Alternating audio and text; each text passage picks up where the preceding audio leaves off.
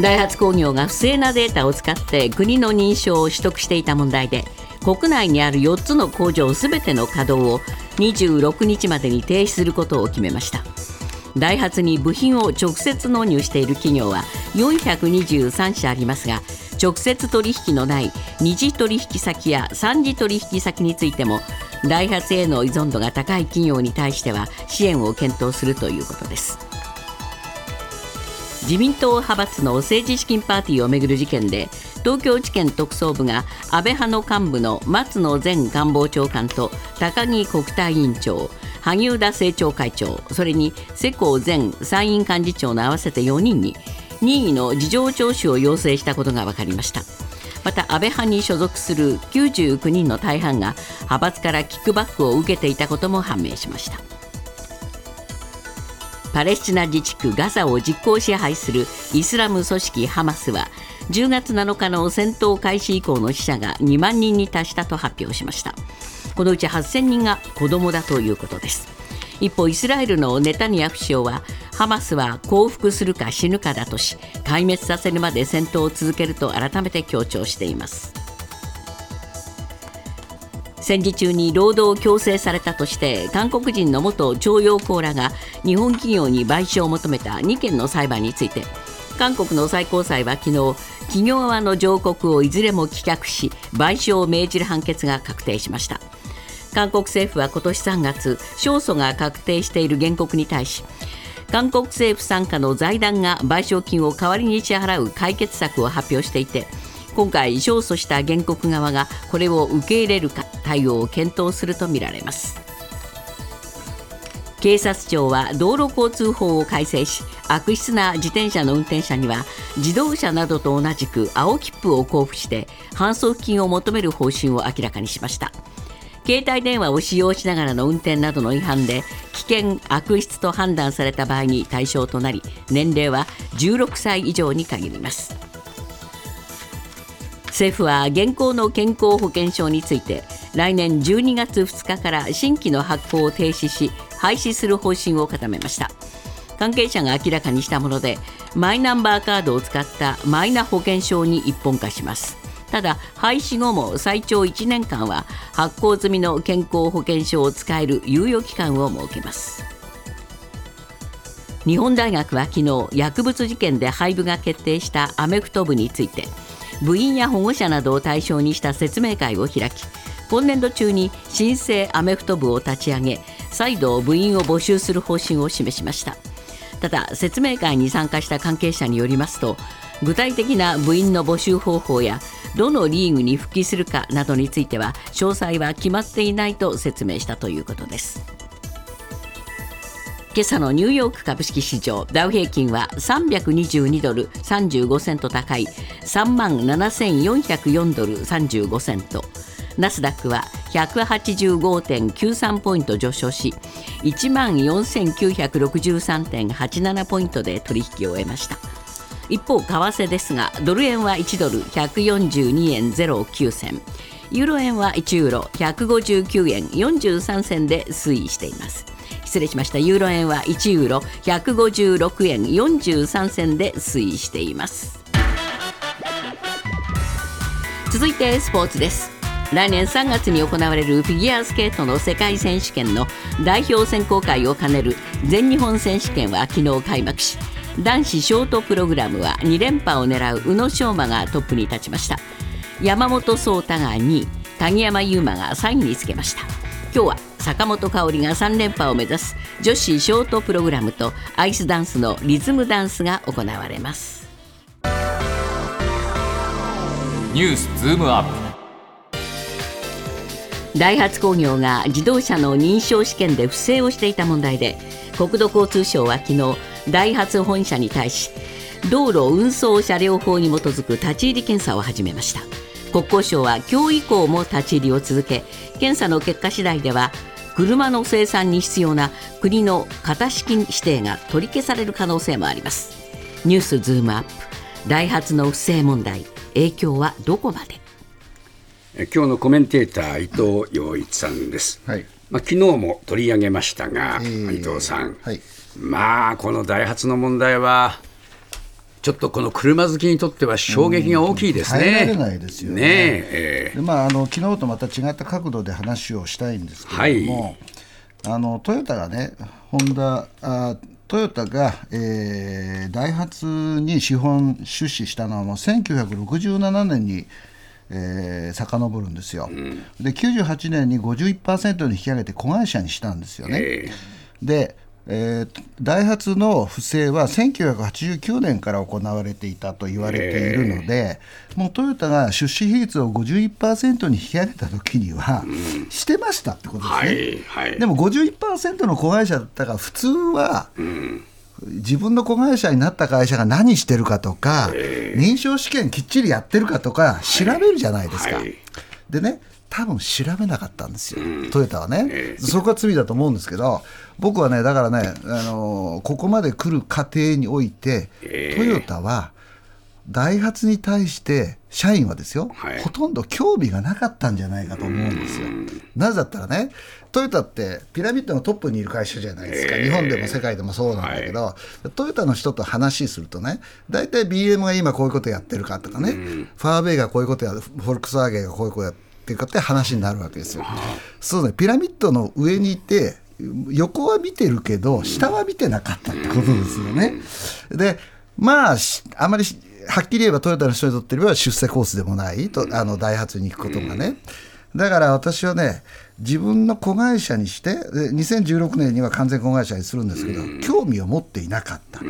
だからね、あの佐藤さんにしろ、豊田さんにしろ、出てこれないじゃないですか。そですよねそれはね、やっぱりね、語れないからだと思うんですよ。今までね、ほとんど、ね、真剣にチェックしたことがなかったんじゃないかと思うんですよだけど。チェックはしなかったかもしれませんけれども、はいプレッシャーはかけてたんですよ。いや、それ製品はね。ね、だからね、それ、そういうやっぱり上下関係なんですよ。そうですよ、ええこれがね、いびつなんですよね、はいだからあのトヨタってのは、要するに四輪のでかい方の、あの軽じゃないところやってたじゃないですか。でその間にね何が起きたかっていうと日本の自動車市場って軽がものすごく主力として台頭してきてるわけですよ。ですねええで田舎走るとね、軽の方が台数多く走ってますよ。はい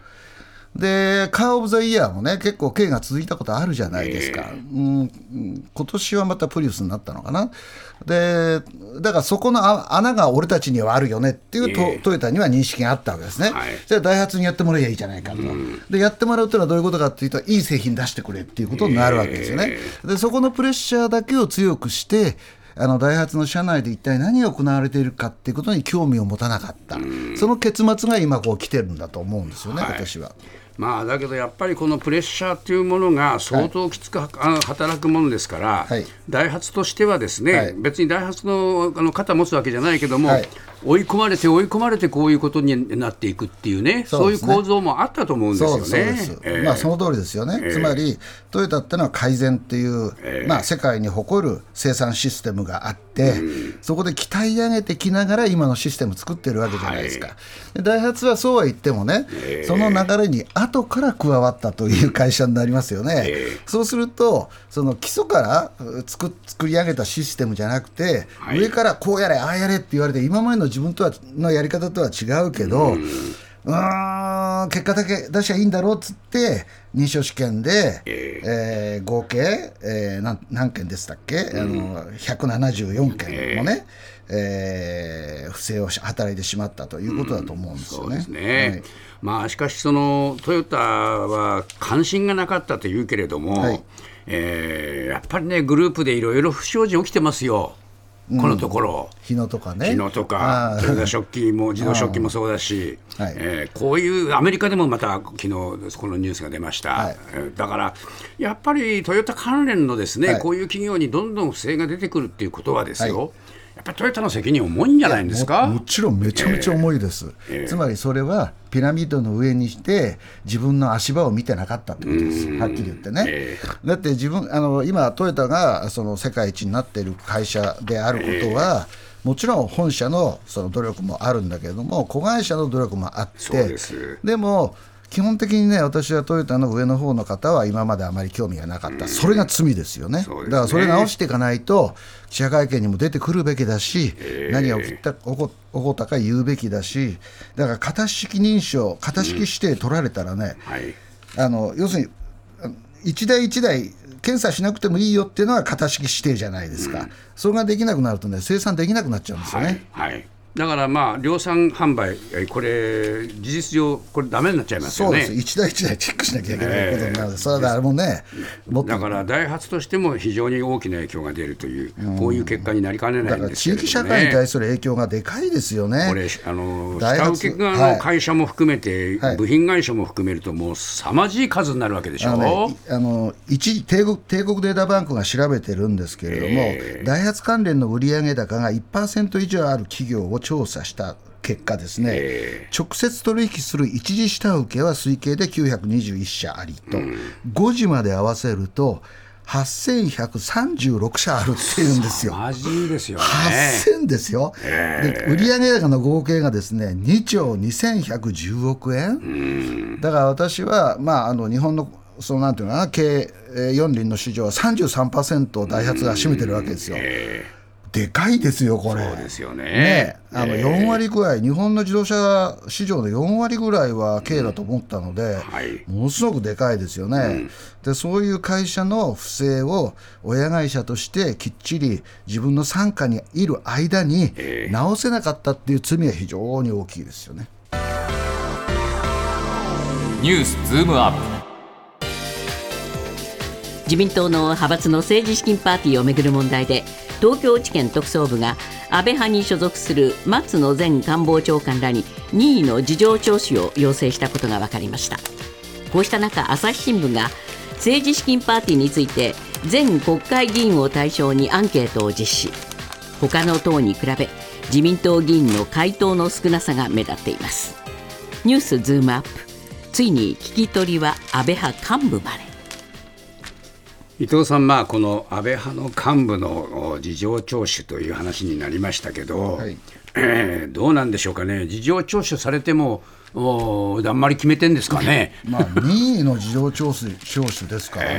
えーどこまで喋るのかっていうのは、聞かれた方の選択みたいな感じでですね、松野さんって喋らない人じゃないですか。いや、本当にそうですよね、えー、記者団の前に立っても、今、政府の立場ですからっつって、ずっと何も喋らずに終わった人ですからね、えー、結局、この人は一体何を考えている人なのかっていうのは、われわれ分からないままでしたものね。そうですよね、えー、あのまあ官房長官として、ね、いつもどうなのかなと いうふうに思っていたし、えー、でも事務総長を長くやっておられたので、はい、安倍派のね。えーやっぱり喋らないと、安倍派に対する疑念晴れないですよ、そうですよ、ね、それは高木さんもそうだけど、はい、自動聴取やりましたと、まあ、検察がどのくらいリークするかどうかわからないんだけれども、うん、とにかく安倍派からなんか発信がありましたと、いうことがないと、われわれに納得できないですよね。いや、これだから、朝日新聞の調査でもそうですそうですけれども、はい、安倍派はほとんどみんな口をつぐんじゃってるわけですよね。だってね、えー、これ、新聞の見出しな名言避ける自民、まあ、これ、安倍派なんですけど、えー、名言したら、後でひっくり返るかもしれないじゃないですか、実際の証拠が出てきて、えー、それはね、森本さん、さっき言ってたけど、喋れないですよ、喋れないんでしょうね。喋れないですよ、だからみんな下向いちゃってるわけでしょ。そうです。まあ、こういう政権党っていいのかっていう話になりますよね。だからね、あのやっぱり本来、健全な野党がね、パワフルな野党が、また能力のある野党が育っていたら、うん、あの政権交代というね、えー、えー、選択肢もあるんですよ、はい、で、今でもあると思いますよ、えー、あるけど、なかなか現実味を帯びてこないんですよ、えー、で自民党の中でも、えーあのね、えー、首相を変えようっていう話もまだ出てきてないわけですよね。そのうちにクリスマス、正月になってね、えー、なんか。無産しそうな嫌な予感もしますよね。だから本当に政治がすくんじゃってるっていうね、そういう状況なんですけれども、ね、このまあ立件するのもハードルが高い、ハードルが高いとこう言われてしまうわけですね。えー、だからね、要するに、共謀を、うんについては、報告を受け、了承しただけでは不十分だ。ってんでしょ、えー、で不記載についての違法性の認識を客観証拠で裏付ける必要がある。これ、どういうことなんでしょうかね。ハードル高いですよ、多分ね。えー、これあのまあ、会話のテープとか残ってれば、まあこれ、法律に違反してるけど、まあやろうやみたいなのが残ってないとだめだってことでしょ、えー、それ残すわけないじゃないですか、ね、こんなの、えー、だからね、まあ、かなりこれはハードルの高いことに挑戦してるんだろうと思いますが、まあ、これでしかしですね、大山明堂って話になると、はいまた政治不信っていうものは、まあ、強まりますよね。だからね、まあ、検察100人体制でものすごく真剣にやってると、それは分かりましたと、はい。はい、でもやったけど、結局、不起訴ですってなったら、われわれどう思うかっていうと、そういうことですよね。本気でやったのっていうことになりますよね。うん。はいだからさっきあの森本さん、検察審査会の話をしたけども、われわれとしては納得できないから、もし不起訴になった場合ですよ、もう一回調べてくれっていうに決まってるじゃないですか、はい、そういう、まあ、あの大学の先生もそうなんだけど、えー、そういうことになると思うんですよね、うん、それこの問題がいつまでも尾を引くと、自民党っていう政党に政権任していいのかっていう話になってくるはずなんですよ。はい。はい。だからまあみんな忘れるだろうと思ってるかもしれないので、あのもしかしたらね、はい、だからそこら辺をよくしっかりわれわれが忘れないようにしないといけないなというのと、野党もやっぱりね、うん、あの有効な選択肢をね、はい、示せる存在になってほしいなと。いや、私は本当に、ね、今こそ野党は正念場ですよね。はいはい、そうどこまでね追及できるのか。いや最近ね、うん、泉さんの顔見てるとね、むしろこわばってる感じがしてね。やっぱり野党にも逆の意味でのプレッシャーがかかってるんですよ。でしょうね。はいイエメンの新イラン民兵組織フーシ派が航海で貨物船を狙った攻撃を繰り返している事態を受け世界の海運石油大手が航海を経由するルートの見直しを本格的に始めました。従来よりも遠回りになるコースを選択することで輸送コストが上昇。配送の遅れも出るなど国際経済に大きな影響を及ぼす恐れが広がりつつあります。ニュースズームアップ。風刺派の貨物船襲撃。その影響は？伊藤さん、まあ、この風刺派の船舶攻撃というのがですね、はい、かなり影響を与えているっていうニュースがこのところ続いてるんですね。うん、そうですね、えー、まああのいつもその相場の動き見てるんですけど、原油相場がですね、はい、70ドル割ってたのが、74とかそこら辺まで来てるんですね。はい、それは一つはあのパナえー、運河を通れなければ、えー、えー、スエズ運河を通れなければ、うん、輸送路が長くなりますよね、ね。特にヨーロッパからアジアへ来るのは希望法を回らなきゃいけないので、ね、アフリカの先をずっと回ってこなきゃいけないという。そうす。るとね、すごい時間かかるし、運賃かかるし、はい、でもその航路が長くなるってことで、昨日はですね、えー、日本でも海運株が上げて、ですね日本郵船が2.15%、えー、三井商船 MO が2.47%、えー、川崎線が3.81%上がったりして、まあ、世界経済に対する影響はね、それは海運株持ってる人はいいかもしれないけど、われわれ消費者としては、えー、物が高くなるという事態になってきてるってことですね。物流コストが上がるってことですからね。ううねまあこれ風刺派はやっぱりそういう意味で言うと船舶を襲うってことは相当この攻撃の効率っていうものを考えてるわけですよね。うん、そうですよね。えー、つまりあのイスラエルがガザに対する攻撃をやめない限り我々は攻撃やめないんだと言っていますし、うんえー、風刺派ってなんかこう主役の座から降りたようなところがあったじゃないですか。はいで彼らが持ってる武器はとても自ら作れるはずもないようなものがあるらしくて、それはイランから来てるんじゃないかとこう言われてるわけですよね。はいはいだからイスラエルが早くガザの作戦を終われば、えー、スエズ運河を通れる船舶も増えるということになるんでしょうけども、今のところね、今のところイスラエルはあのハマスのトップを抑えられてないじゃないですか。まだ続きそうだなというふうに思うので世界経済に対する影響はちょっと長引くかなという感じがして、ね、これ結局あのイスラエルは威勢のいいこと言ってますけれども、はい、それじゃあ本当に効果上げてるのかっていうと必ずしもそうとは言えないんですよね、これ。私はね、えー、稚拙だと思いますよね、ねイスラエルのが、あの、えー、ハマスに対する攻撃はね、で最初、北部だって言って、次、北部にいないから南だって言って、この家にいるからっつって攻撃していなくて、地下トンネルだっつって、やっと一つ見つけたとか言って発表してる段階じゃないですか、はい、だから多分ね、相当アメリカもね、イライラしてると思いますよ、はい、イスラエルに対してはね。ですね、だけど、はい、それでもまだ、もうイスラエルはその形がつくまでやめないわけですよね。だからまあネタニヤフもね、政治生命かかってますよね、はい、一旦やり始めて、あんな攻撃を、ハマスによる攻撃を許してしまったっていうところがあるので、逆に引けないというところがネタニヤフにはあるので、それとやっぱりイスラエル国内でもですね、はい、えー、やっぱり強硬派の意見というのは結構強いんですね、うん、そうなんですよね、えー、世論調査が出てましたけれども、はい、6割とかの人がガザ攻撃をやめるべきではない、ハマス攻撃をやめるべきではないと言っているので、えー、人質を救出しろっていう声はあるんだけど、やっぱりハマスは許せないっていう声が国内でも強いっていうことはですね、はい、ちょっと懸念ですよね。そうですね、はい、これやっぱり国際世論とはやっぱりこう有利した相当違う有利してんですよね。相当違いますよね。えー、だこのユダヤの人たちのこの感覚っていうのが、はい、果たしてどれほど国際社会の中で受け入れられるかっていうこともですね、これから先やっぱり大きなテーマになりますよね。そういうことですよね。えー、だから確かにユダヤの人たちがヨーロッパなんかでね、うん、まあナチもそうなんですけど相当ひどいあの歴史を背負ったってことはあるんだけれども、うんはい、ガザでもう2万人以上の人が死んでると言われてるわけですよね。はいそれ昔の話と今の話でやっぱり今の方が重要だと私は思うのでそういう意味ではですね安易にイスラエルには報復権があるというその見方に立つことはもうもはやできないと私は思います、ね、そうですね。そういう意味ではやっぱりアメリカの責任も大きいですよね。ね。はい